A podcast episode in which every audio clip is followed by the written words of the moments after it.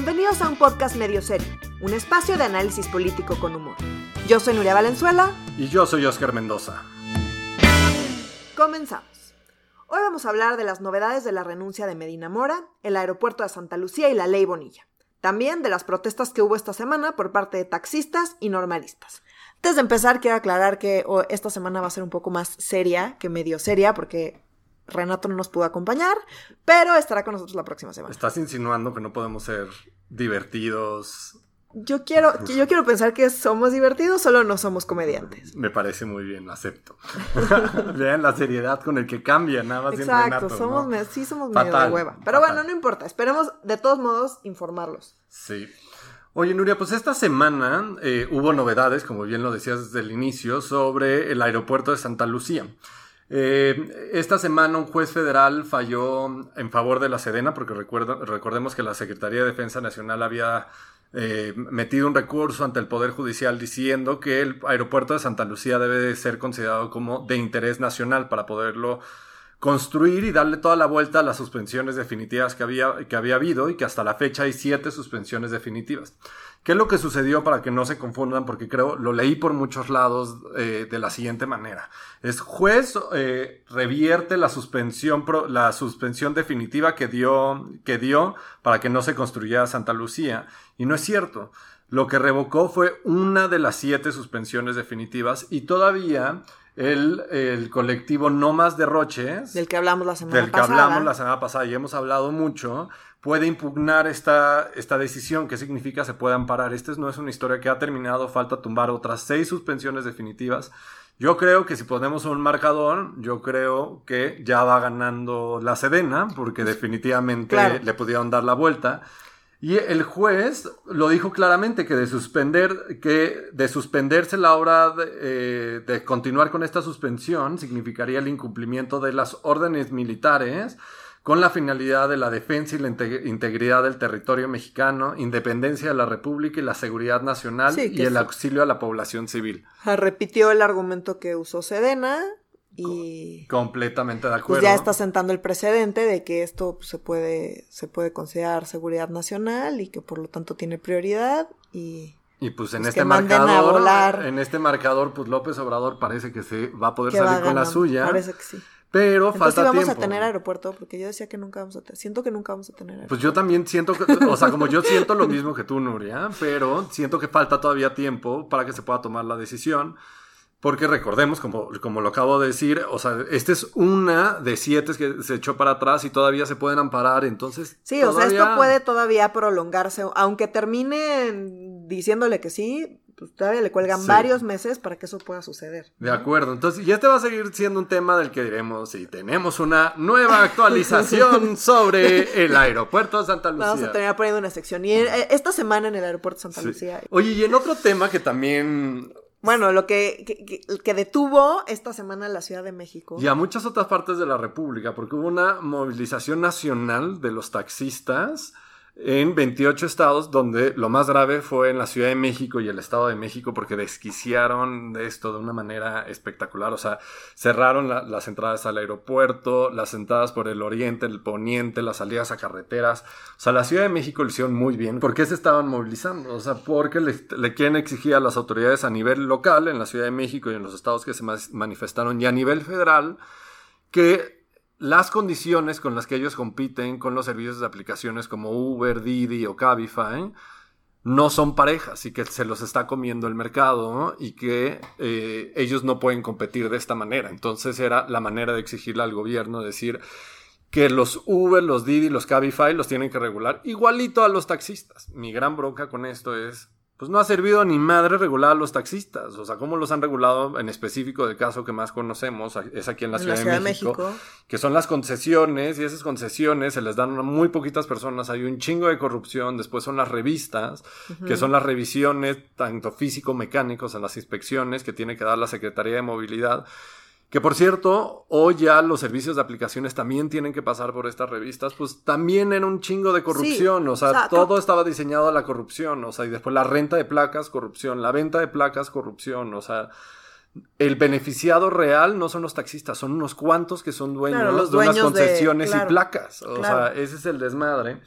Y uno de los principales argumentos que utilizó el Movimiento Nacional de Taxistas, este Ignacio Rodríguez, y literal lo dijo, y déjenme citar, es que, abro comillas, estamos entregando el control del transporte a capitales poderosos extranjeros y esto nos parece lamentable. Pues porque les gustan los nacionales más que los extranjeros, ¿o cómo? O sea, y no solo eso, o sea, como dicen que, o sea, como el autotransporte, o sea, como el transporte de personas privadas debería ser solo controlado por nacionales y que somos los únicos que deberían, que deberían de hacer y que los malvados son los de estas, de este tipo de empresas. Al final sí sirvió, se lograron sentar con Secretaría de Gobernación, todo a nivel federal. Se lograron tres acuerdos. Pero las regulaciones son locales, ¿no? Son locales, esto es lo que es un desmadre, pero por eso los tres acuerdos que lograron. Uno, que ya no va a haber ninguna movilización de, de o, bloqueo de vialidades, cosa que, o sea, vamos a darle semanas para que la rompan. Dos, es la, las autoridades a nivel federal, que esto es súper importante aunque la regulación sea local, se comprometen a desarrollar con los taxistas una aplicación de movilidad de libre acceso, o sea, como un open source. Pero, o sea, bueno, lo pueden hacer, pero si la regulación es local, aunque lo hagan, no va a servir de nada. Completamente de acuerdo. Y ahí va el tercero, que es, se crea, creará una comisión jurídica basada en la Ciudad de México para reinterpretar la definición legal de las aplicaciones como Uber Didi a nivel local. Entonces, para que se puedan homologar las leyes en lugares como Quintana, Quintana Roo, en Chihuahua, Campeche, Ciudad de México. Pero eso lo único que va a provocar es que de hecho permitan el acceso de Uber en Quintana Roo, no lo contrario. No, o sea, y las regulaciones son bien distintas. Por ejemplo, en Quintana Roo Uber entró, después tuvo que salir por un tema muy específico, porque los taxistas, que son una mafia, no querían que entraran porque, pues, imagínense el negocio que es aterrizar en el No, y porque el, el exgobernador pues, estaba involucrado en los negocios, exactamente. Tenía concesiones con los taxis y no dejó que entrara Uber, pero por eso, porque afectaba su negocio personal. Que ese es un negociazo. Claro. o sea, y, más en Cancún. Y eso no quiere decir que estamos en contra de que se regulen los servicios de aplicaciones. Se deben de regular, deben de pagar impuestos. De hecho, un poco la solución de la Ciudad de México fue más que, eh, o sea, más que permitir más cosas con los taxistas fue como pues, ponerse más estricto con los de Uber y Didi y demás, ¿no? O sea, exigirles Y no solo eso, porque yo no creo que la llegada de Uber y Didi de estos servicios de aplicaciones cambió el piso, o sea, yo creo que unos se modernizaron y otros se quedaron atrás y que pues sí tuvo un costo este tema de la modernización. Pero lo que hizo Claudia Sheinbaum con su gobierno es crear una aplicación de libre acceso que está, les voy a hacer un anuncio, eh, métanse a, bajen la aplicación que se llama Alameda Central. Y en Alameda Central hay una que se llama Mi Taxi. Y que está padre, es una aplicación tipo Uber donde tú tomas un taxi de la calle y ves que las placas son 72JNAW, entonces le pones y ya te dice si sí está en la base de datos de la Secretaría de Movilidad, quién es, qué calificación tiene. Pero tienes tú que meter la placa. Pones la placa. En el momento que ya le dices, ya me voy a subir, le dices iniciar el viaje, también el taxista va a tener la aplicación donde va a decir. Pero ya, está, ya está funcionando. O sea, todos los taxistas tienen ya esta aplicación. Van en un avance, creo que iban en más de 50 o 100 mil taxistas ya registrados, como en el piloto, lo lanzaron a inicios del, del mes pasado, en septiembre. Y lo que sí está chingón, que lo tengo que decir y que sí le gana a todas las aplicaciones, a los servicios de aplicaciones, es que en el momento que el usuario inicia el viaje o el taxista inicia el viaje, su viaje se conecta al C5. ¿Eso qué quiere decir? Que también tienen un botón de pánico. Entonces, si te sucede algo dentro del taxi, pones el botón de pánico en automático. Y en automático tienes una patrulla. Le parece el pop-up al C5 donde va siguiendo tanto al taxista como a tu celular por si apagan tu celular. Que eso está chingón, que eso sí no lo tienen ni Uber ni ni, ni No, ni, lo van a tener porque no tienen la posibilidad de conectarse directamente al C5. Y esa aplicación ya sale, que mucho de la crítica que le hicieron a Claudia Sheinbaum estuvo desaparecida todo el día de las movilizaciones que fue el lunes. Y no es cierto, en la noche salió a decir como... Sí estuvo desaparecida todo el día y en la noche Es decir, como son unos pendejos. O sea, como yo ya tengo esa aplicación abierta para toda la población y si la quieren a, los demás estados, se la regalo porque sí jala. Ya. Y dos, creo que en ese argumento también, creo que lo manejó bien. Sí dijo como, a ver, los que se movilizaron fueron el punto de los taxistas. No sé si fue el punto o no. Pero lo que dijo fue muy cierto. Estos cabrones están haciendo todo esto porque en la Ciudad de México ya estamos quitando la corrupción. O sea, como ya no está habiendo, en teoría, ya no está habiendo ventas de concesiones, ventas de placas, toda esta parte. Y lo que sí creo es que sí emparejó, emparejó el piso. O sea, los de Uber sí tienen que ir a pasar revistas, sí tienen que pagar, además tienen que pagar una licencia especial como los taxistas. Pero esto apenas, o sea, acaban de hacer la modificación y apenas va a entrar en vigor, ¿no? No, ya está en vigor. Ya está en vigor. Ya está en vigor. O sea, esta, esta legislación en la Ciudad de México de licencia especial, revista, todo lleva en vigencia desde el verano. Ah, ok, o sea, como Ya les piden un montonal de cosas. Y pues sí, sí creo que hay un enojo que tiene que ver con un tema de corrupción. O sea, es lo que sí le doy la razón a Sheinbaum. O sea, el, negocio de los taxis es un gran negocio para los políticos y los privados. Creo que también hay un tema como meramente económico, ¿no? O sea, cada vez que hay una innovación en cualquier, en cualquier mercado, en cualquier parte del mundo, pues hay perdedores y los perdedores son los que tienen pues la tecnología viejita. Y eso es inevitable. Entonces, pues cada vez que hay alguna innovación y un cambio tecnológico, pues los que se quedan rezagados con una tecnología antigua, pues terminan perdiendo. Yo creo que ese es el caso de los taxistas. Por más que tengan su app, si dan un servicio que a la gente ya no le gusta, si a la gente la gente prefiere el servicio de Uber o de Didi o de Cabify por cual por la razón que sea, pues eso difícilmente, difícilmente va a cambiar. Estoy de acuerdo, y hay un tema de seguridad que creo que la tecnología sí lleva mucho de la, delantera. Yo sí creo que los usuarios de las aplicaciones tienen un tema de seguridad, que en el momento que se suben están monitoreados y tienen varias herramientas para poderse sentir más seguros, mientras en un taxi no hay nada que se pueda hacer. O sea, si yo te subes un taxi que ni siquiera está en esta aplicación, y mañana te acosan o te secuestran o... Sí, no tienes manera de saber ni quién fue, ni dónde están, ni de perseguir nada. O sea, si hay un tema de tecnología que la tecnología está dando una opción de seguridad para los usuarios que pues está cabrón que un taxi pueda competir contra eso. Claro. Creo que el tema que tengan una aplicación, creo que está bien interesante. El, ejercicio que está haciendo la Ciudad de México. C5 también son Bájenlo, de verdad, es la aplicación de la Alameda, mi taxi. que, Oscar no usa, pero, pero recomienda. No, está padre. Sí, y además tiene un montonal más de funciones ahí, como lo de mi policía y otras cosas. Y esto está muy fregón. La neta no. no... repítanos el nombre de la app. Alameda Central, a nuestra Ciudad de México. está bien, está bien. y en Alameda Central está la aplicación de mi taxi, que creo que es un muy buen ejercicio. Ok, súper.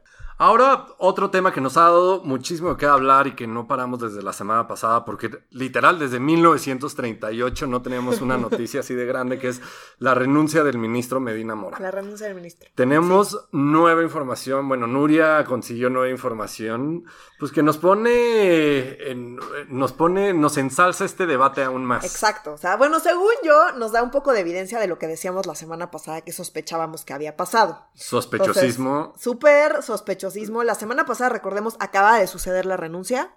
Eh, grabamos en jueves, a Renato no le gusta decirlo, pero grabamos en jueves. Entonces el jueves pasado eh, acaba de renunciar Medina Mora, sacamos la nota en el programa y súper entró el sospechosismo y nosotros nos pusimos con nuestras elucubraciones a decir que seguro eh, había sido una negociación y que lo habían obligado a bajarse y que habían utilizado a lo que sea que esté saliendo en la investigación de la UIF en su contra.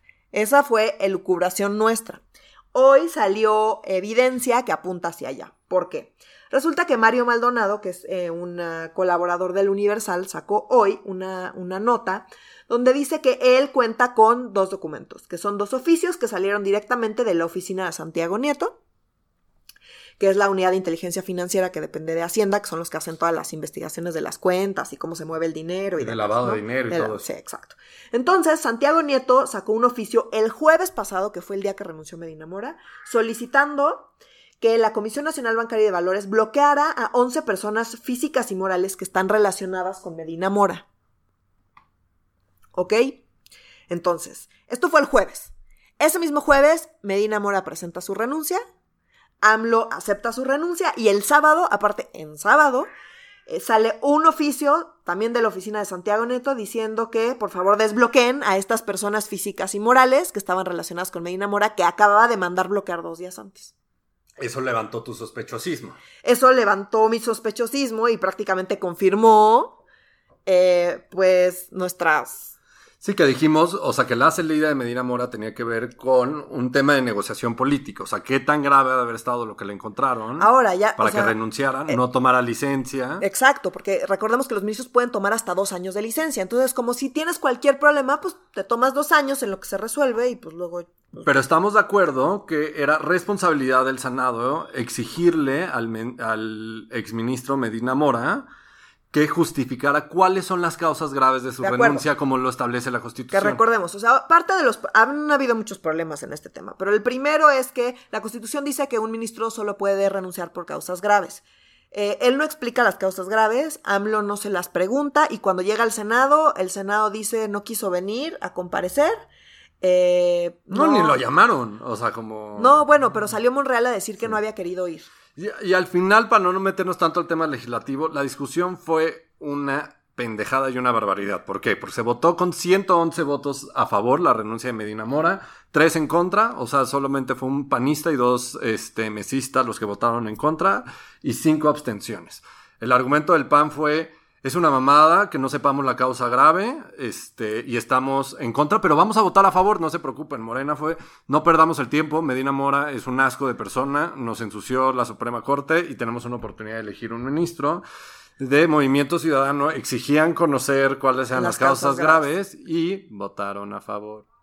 Sí, o sea, al final no hubo discusión, aceptaron esto, también la, que es una causa grave, nadie sabe, y es la pregunta retórica de la semana, y la causa grave es esto, y la causa grave es el otro, hay quien se lo toma a broma. Más allá de la causa grave, yo veo varios problemas. Uno es el que, pues toda la evidencia apunta a que AMLO está haciendo exactamente lo que criticaba, que es utilizar a la justicia como una herramienta política. Está presión, hasta al final lo que pasó, Medina Mora es impresentable, no lo voy a defender, pero la realidad es que era ministro de la Corte. Y como ministro de la Corte, ¿qué hizo la- eh, el, el gobierno de Andrés Manuel? Lo que hizo fue presionar a un ministro de la Corte para que renunciara. A través de la WIFI de la Fiscalía General de la República, porque la Fiscalía, ¿te acuerdas que había dicho hace un par de meses que le habían encontrado Así ciento es. y cacho millones? Que Que, lo dijiste sacó- la semana pasada. Ajá, exacto. Eso, eso lo mencionamos la semana pasada. Él sacó una carta, se supone que explicando los millones.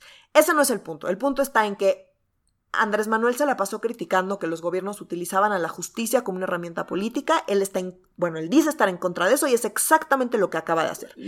La misma semana, cabe aclarar, sale Saldívar en el programa este de John Ackerman y Sabina Berman a decir que... que no, eh, no es pro AMLO ese programa, no, no. no, no, por supuesto que no. No, no, a decir ay. que Andrés Manuel nunca ha presionado ni, ni, ni a la corte. Y a diferencia de Calderón, que sí lo llegó a presionar. Entonces, bueno, o sea, también fue parte del escándalo de la semana y Saldívar y a quién se refiere y a quién no. Pero más allá de eso, lo dice y al mismo tiempo sale la evidencia de que sí están presionando, o sea, al final presionaron al ministro de la Corte para que renunciara. Que es un impresentable, sí, ese es mi segundo punto. Es un impresentable, pero ese impresentable es ministro de la Corte. Y es ministro de la Corte porque el proceso de designación está súper chafa. Y eso es lo que tendríamos que estar atacando. ¿No te gusta el proceso de designación? Perfecto. ¿Está mal? Sí, sí está mal.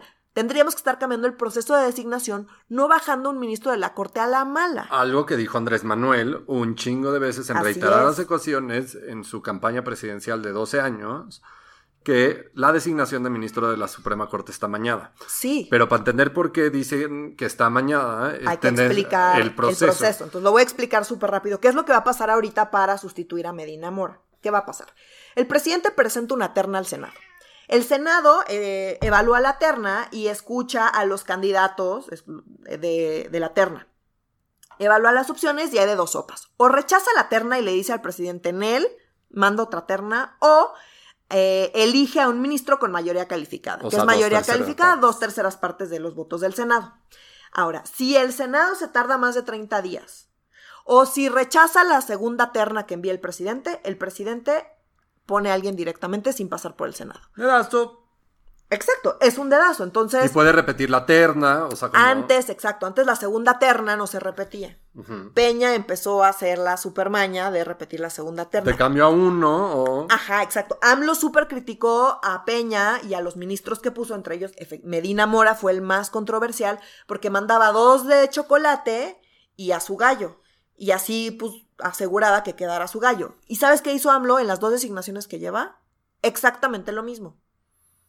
Eh, utilizó todo lo que criticó que hizo Peña para designar a los ministros, AMLO ha hecho exactamente lo mismo. Yo creo que no lo ve así. Ve- Veo perfectamente por qué lo estás diciendo. O sea, Bueno, pero- Sí veía que Loretta Ortiz podía ser una candidata perfecta a la Suprema Corte. ¿Pero ¿En qué mundo? O que Yasmín Esquivel, actual ministra de la Suprema... Entonces, a ver, vamos a explicar las dos. O sea, AMLO lleva dos designaciones. También esto es importante. AMLO iba a tener tres. Con la renuncia forzada de Medina Mora, lleva cuatro. Entonces, va a elegir cuatro. Las votaciones más importantes en la Corte requieren ocho.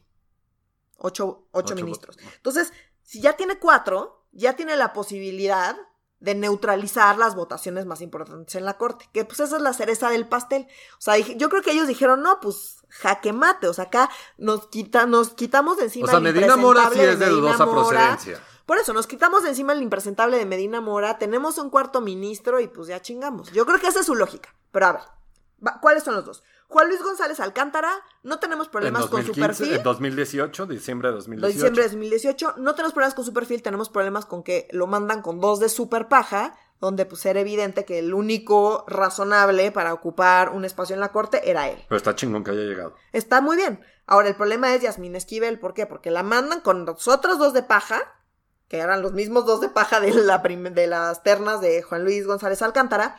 Y resulta que Yasmín Esquivel, que quedó como ministra de la Corte, es la esposa de José María Roibo, que es contratista y consultor de AMLO desde hace muchísimos años. Estoy de acuerdo. O sea, Entonces- no, no lo está haciendo bien también, pero aquí creo que la pregunta es una pregunta filosófica. O sea, el fin justifica los medios. El sacar a un güey de dudosa procedencia como ministro de la Suprema Corte para poner a alguien que esperemos que exista la suficiente presión política que sí sea chingón como González Alcántara, que cuando llegó dijimos todos como, Sí, ok. o sea, como, ok, es un- tiene una parte controversial, pero no estamos hablando de conflictos de interés, de corruptos, hasta el momento como que no le han sal- salido trapitos. Tú tienes un argumento que el proceso es lo que está de la chingada. Sí. O sea, como... Entonces, Ay, pues ya, te quedaste con un ministro que es un impresentable. No permitas que eso vuelva a pasar. Pero no bajes a un ministro de la corte. O sea, presionó el ejecutivo O sea, a un ministro lo de la grave para es que la, la. Procuración de Justicia sigue estando en manos del Ejecutivo. O sea, como si vas a bajar un ministro, sí deberías de tener una Fiscalía General de la República suficientemente autónoma, sólida, con una carpeta de investigación que sea capaz de judicializarla. Exacto. Que hoy, por la información que nos das de los oficios de la Unidad de Inteligencia Financiera, que es como te congela tus cuentas, ah, no, la verdad no, porque pues ya hiciste lo que yo quería. Hoy nos parece, parece que las señales que da el gobierno de Andrés Manuel es que fue, a mí me vale madres, con tal de bajarte, yo estoy contento porque puedo poner otro ministro, la Fiscalía General de la República que siga haciendo sus investigaciones, pero en realidad es ba- bajo las instruc- instrucciones del Poder El- Ejecutivo. así es. Autonomía no tiene ni madres. No, no tiene nada. Entonces, o sea, como el problema es que no tenemos instituciones lo suficientemente sólidas y a este presidente no le interesa construir las No, instituciones y no solo que no sean le capaces de Exacto. cumplir Y está mermando las que ya tenemos. esto. Y, O sea, entonces, y en todo este contexto sale Saldívar a decir, no, AMLO no se está metiendo, pues, no, o sea, yo creo, o sea, como AMLO, yo creo que lleva al límite la constitucionalidad de las cosas, o sea, con todo, absolutamente Sí, todo. El aeropuerto de Santa Lucía que hablamos hace un momento es un gran ejemplo. Sí, como, sí. Yo no presiono, pero ahí te va, es de interés na- nacional. Papá, dime cómo no tengo ahí a mis militares. O sea, ay, pues ya cabrón. veremos. Y vamos este a tema ver. nos va a dar mucho que hablar porque viene la, la terna. Viene la terna, Vamos, vamos, a, ver si repiten a las dos. No, y sea, esperemos que la- ya sus dos de paja de cajón. yo creo que aquí hay una decisión política bien importante la que tiene el gobierno de Andrés Manuel es si ponen a alguien chafa o mandan una terna súper chafa, súper sesgada, súper 4T, puta, se va a cumplir justo lo que tú dices, Nuria. O sea, como no solo se rompió el debido proceso y además estaba rompiendo como el fondo de cómo debió haber sido esta institución. Realmente este cabrón destituyó por una negociación política para poner a uno para tener el control de la corte. Así es. Entonces yo creo que esta historia nos va a dar un montonal más de qué hablar. Ahora, le puede salir mal como le salió mal a Calderón, ojo. O sea, Sí. con Calderón eh, se eligió a Saldívar y lo primero que hizo Saldívar fue ir a votar en contra de lo que quería Calderón. no, Saldívar se volvió un radical progresista. Y bueno, eso también puede pasar. Sí. Entonces, ojo, el que AMLO ponga ya a la gente que quiere no quiere decir que eventualmente la gente que quiere termine votando. Yo creo que se la deben un rato, pero ya Pero después. pues vamos a ver, Saldívar decidió que no se la debía desde el primer instante a Calderón. Entonces, eso podría volver a pasar. Estoy de acuerdo, Nuri. Y yo creo que este tema nos dará mucho más de qué hablar. Es un tema súper controversial, un tema bien complicado.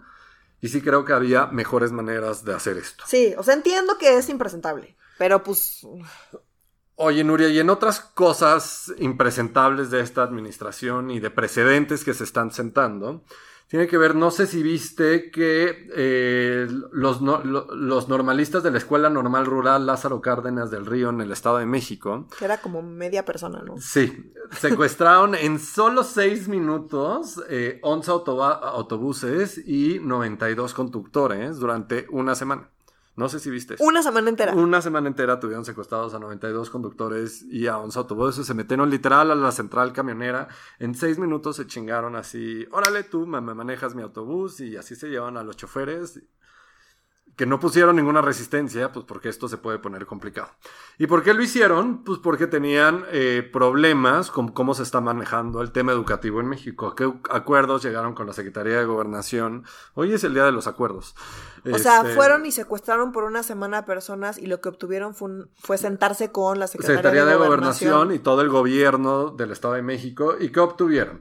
Es 84 eh, plazas que no se concursan, que no ni madres para los egresados de la generación 2015-2019.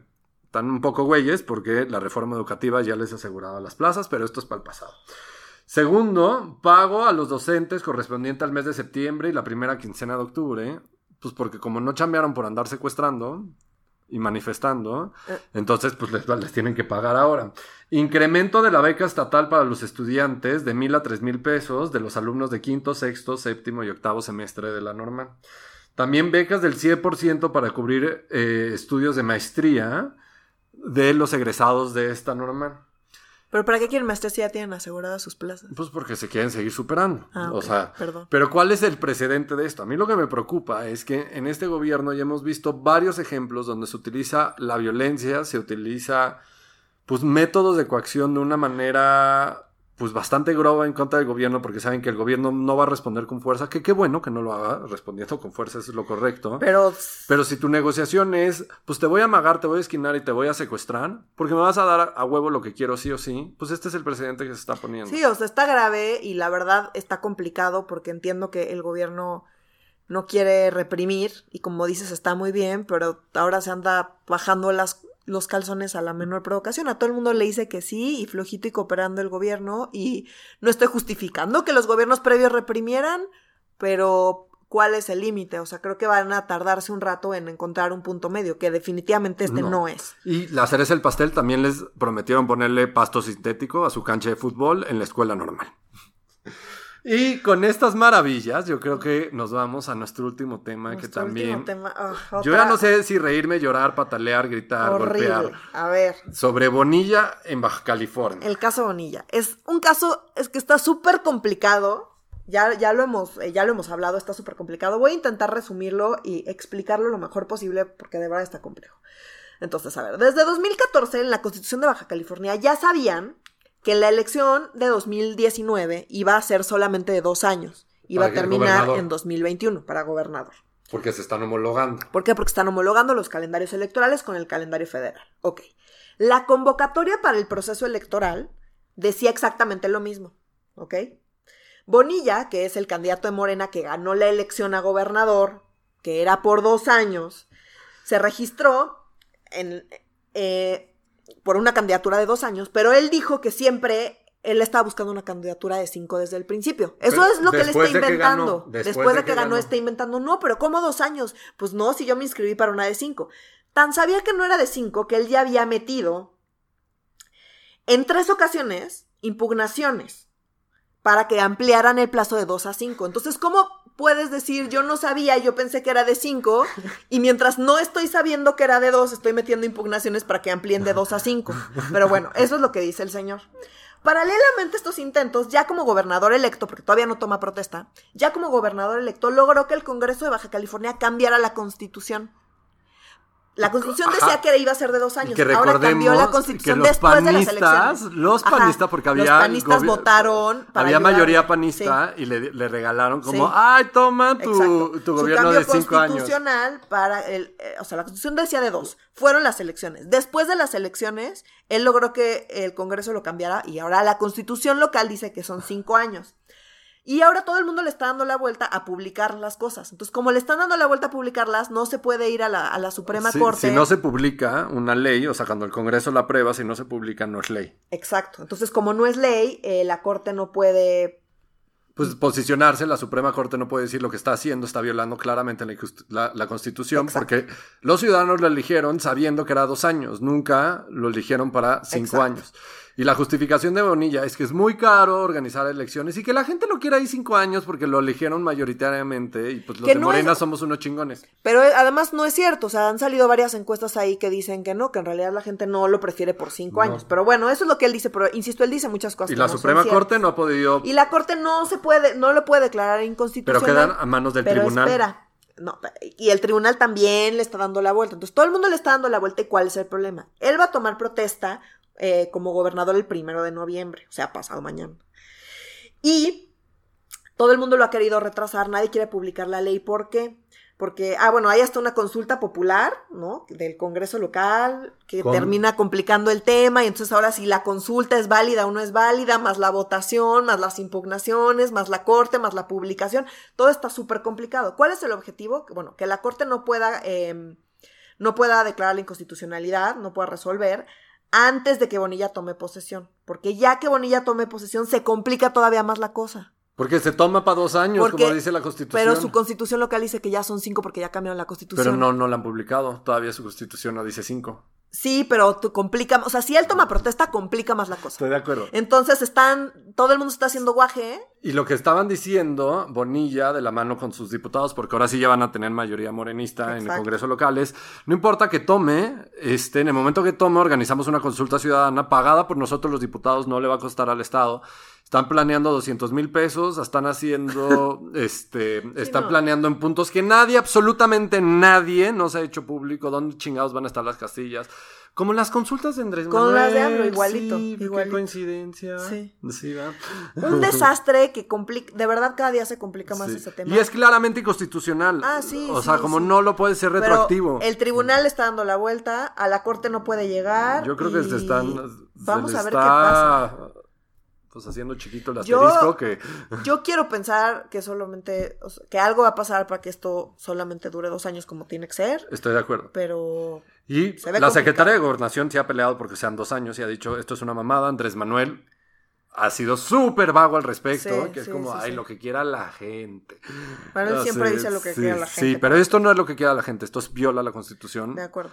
y está rompiendo claramente lo que la gente y la elección que fue lo eligieron para dos años, no para cinco, es una mamada.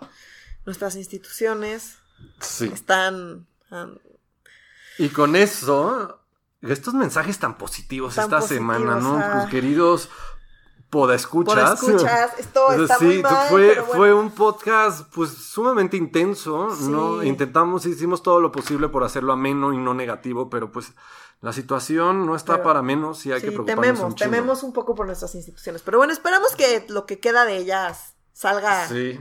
Y pues en, mientras a nosotros nos toca seguirlas pues viendo, analizando. Oye, por cierto, todos perdimos la quiniela. Sí, cierto, afortunadamente, sí, y Monreal afortunadamente. tenía razón. Sí, la medalla Belisario Domínguez. O ¿no? Bartlett, ¿fue Bartlett? ¿Quién dijo? ¿Bartlett, Monreal? Ya no me Ya acuerdo. ni me acuerdo, ya. Pero bueno, Pero se la llevó Rosario Ibarra. muy bien, qué bueno, Sí, qué bueno. No se la llevó Toledo ni este La Ponia- Poniatowska. Poniatowska. Sí, yo con eso ya, me Ya. doy por bien servida, creo que es más que merecida.